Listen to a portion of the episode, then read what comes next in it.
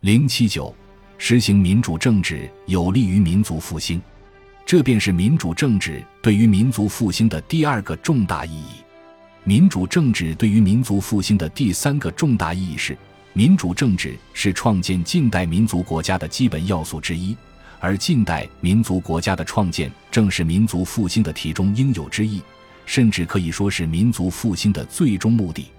李立霞在《民族复兴与抗战建国》。一文就明确指出，民族和国家的关系，最初是由国家形成民族，而在近代社会中，都是由民族形成国家。近代英美德法治建国都是如此。抵御外侮与反抗侵略者的压迫，只是民族复兴阶段中必经的过程，也可以说只是达到民族复兴目的之必要手段。而真正复兴民族的目的，还是建立一个独立生存的民族国家。中华民族的复兴，不是恢复到封建社会的国家形态，而是要采取近代民族国家的国家形态。这可以说近代以来，尤其是九一八后抗日战争时期中国知识界的基本共识。我们在本书第一章第一节中已经论及，孙中山振兴中华的民族复兴思想的内容之一，就是要建立一个近代的民族国家，并就如何建立和建立一个什么样的近代民族国家的问题。以孙中山为代表的革命派和以梁启超为代表的立宪派展开过激烈争论。九一八后，特别是抗战建国纲领公布后，零七九实行民主政治有利于民族复兴，这便是民主政治对于民族复兴的第二个重大意义。民主政治对于民族复兴的第三个重大意义是，民主政治是创建近代民族国家的基本要素之一。而近代民族国家的创建，正是民族复兴的题中应有之义，甚至可以说是民族复兴的最终目的。李立霞在《民族复兴与抗战建国》一文就明确指出，民族和国家的关系，最初是由国家形成民族，而在近代社会中，都是由民族形成国家。近代英美德法治建国都是如此。抵御外侮与反抗侵略者的压迫。只是民族复兴阶段中必经的过程，也可以说只是达到民族复兴目的之必要手段。而真正复兴民族的目的，还是建立一个独立生存的民族国家。中华民族的复兴，不是恢复到封建社会的国家形态，而是要采取近代民族国家的国家形态。这可以说近代以来，尤其是九一八后抗日战争时期中国知识界的基本共识。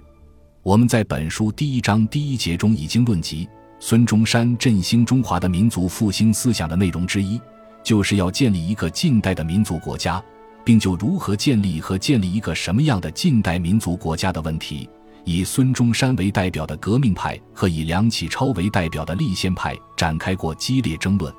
九一八后，特别是抗战建国纲领公布后，零七九。实行民主政治有利于民族复兴，这便是民主政治对于民族复兴的第二个重大意义。民主政治对于民族复兴的第三个重大意义是，民主政治是创建近代民族国家的基本要素之一，而近代民族国家的创建正是民族复兴的题中应有之义，甚至可以说是民族复兴的最终目的。李立霞在《民族复兴与抗战建国》一文就明确指出。民族和国家的关系，最初是由国家形成民族，而在近代社会中，都是由民族形成国家。近代英美德法治建国都是如此。抵御外侮与反抗侵略者的压迫，只是民族复兴阶段中必经的过程，也可以说只是达到民族复兴目的之必要手段。而真正复兴民族的目的，还是建立一个独立生存的民族国家。中华民族的复兴。不是恢复到封建社会的国家形态，而是要采取近代民族国家的国家形态。这可以说近代以来，尤其是九一八后抗日战争时期中国知识界的基本共识。我们在本书第一章第一节中已经论及，孙中山振兴中华的民族复兴思想的内容之一，就是要建立一个近代的民族国家，并就如何建立和建立一个什么样的近代民族国家的问题。以孙中山为代表的革命派和以梁启超为代表的立宪派展开过激烈争论。九一八后，特别是抗战建国纲领公布后，零七九实行民主政治有利于民族复兴，这便是民主政治对于民族复兴的第二个重大意义。民主政治对于民族复兴的第三个重大意义是，民主政治是创建近代民族国家的基本要素之一，而近代民族国家的创建正是民族复兴的题中应有之义，甚至可以说是民族复兴的最终目的。李立霞在《民族复兴与抗战建国》一文就明确指出，民族和国家的关系最初是由国家形成民族，而在近代社会中都是由民族形成国家。近代英美德法治建国都是如此。抵御外侮与反抗侵略者的压迫，只是民族复兴阶段中必经的过程，也可以说只是达到民族复兴目的之必要手段。而真正复兴民族的目的。还是建立一个独立生存的民族国家。中华民族的复兴不是恢复到封建社会的国家形态，而是要采取近代民族国家的国家形态。这可以说近代以来，尤其是九一八后抗日战争时期中国知识界的基本共识。我们在本书第一章第一节中已经论及，孙中山振兴中华的民族复兴思想的内容之一，就是要建立一个近代的民族国家。并就如何建立和建立一个什么样的近代民族国家的问题，以孙中山为代表的革命派和以梁启超为代表的立宪派展开过激烈争论。九一八后，特别是抗战建国纲领公布后，零七九实行民主政治有利于民族复兴，这便是民主政治对于民族复兴的第二个重大意义。民主政治对于民族复兴的第三个重大意义是。民主政治是创建近代民族国家的基本要素之一，而近代民族国家的创建正是民族复兴的题中应有之义，甚至可以说是民族复兴的最终目的。李立霞在《民族复兴与抗战建国》一文就明确指出，民族和国家的关系最初是由国家形成民族，而在近代社会中都是由民族形成国家。近代英美德法治建国都是如此。抵御外侮与反抗侵略者的压迫，只是民族复兴阶段中必经的过程，也可以说只是达到民族复兴目的之必要手段。而真正复兴民族的目的，还是建立一个独立生存的民族国家。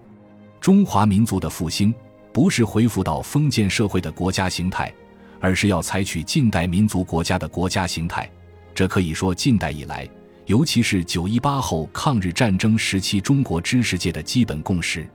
我们在本书第一章第一节中已经论及，孙中山振兴中华的民族复兴思想的内容之一，就是要建立一个近代的民族国家，并就如何建立和建立一个什么样的近代民族国家的问题，以孙中山为代表的革命派和以梁启超为代表的立宪派展开过激烈争论。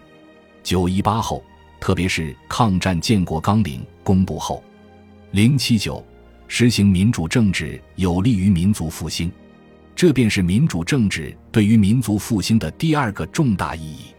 民主政治对于民族复兴的第三个重大意义是，民主政治是创建近代民族国家的基本要素之一，而近代民族国家的创建正是民族复兴的题中应有之义，甚至可以说是民族复兴的最终目的。李立霞在《民族复兴与抗战建国》一文就明确指出，民族和国家的关系最初是由国家形成民族，而在近代社会中都是由民族形成国家。近代英美德法治建国都是如此。抵御外侮与反抗侵略者的压迫，只是民族复兴阶段中必经的过程，也可以说只是达到民族复兴目的之必要手段。而真正复兴民族的目的。还是建立一个独立生存的民族国家。